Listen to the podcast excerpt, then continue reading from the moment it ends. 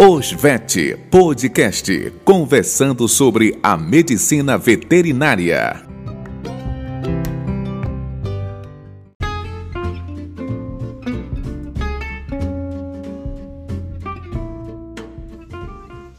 Olá, ouvintes, sejam todos bem-vindos a mais um episódio do Osvet Podcast. Hoje nós vamos falar sobre um assunto que envolve a semiologia do sistema circulatório.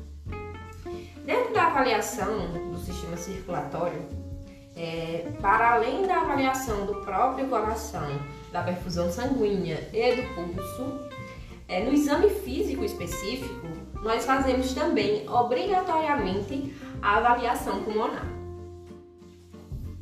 E aí o questionamento é: e por que é que a gente faz a avaliação pulmonar dentro do exame físico específico do sistema circulatório? Para a gente entender melhor essa relação, a gente precisa lembrar um pouquinho da fisiologia da circulação sanguínea.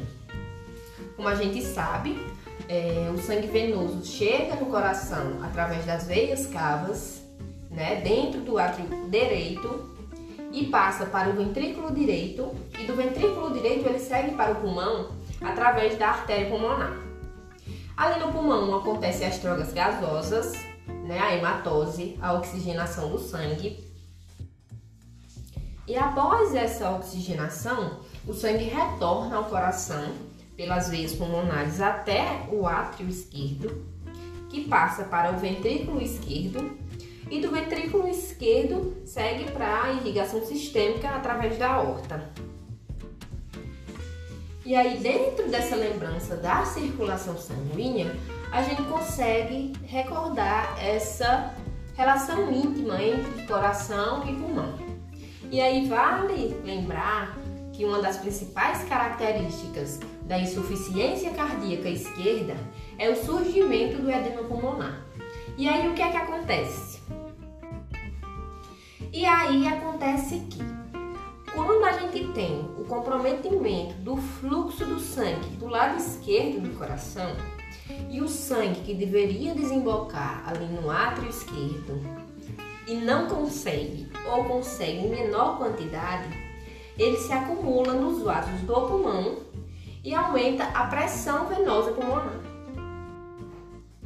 E aí, quando a gente tem o aumento significativo da pressão venosa pulmonar, a gente pode ter o extravasamento de líquido para o espaço intersticial e para os alvéolos pulmonares caracterizando aí o nosso edema.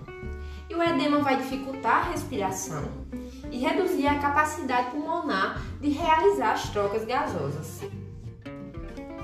Então, quando a gente tem a insuficiência cardíaca esquerda, a gente pode ter a redução do volume de sangue ejetado para a circulação sistêmica e pode ter a redução da oxigenação desse sangue pelo comprometimento dos alvéolos pulmonares pelo edema. E aí, dentro da avaliação cardíaca, quando a gente identifica que há um comprometimento e associa um achado de edema pulmonar, a gente tem uma característica importante que pode nos ajudar a identificar aonde é o comprometimento cardíaco.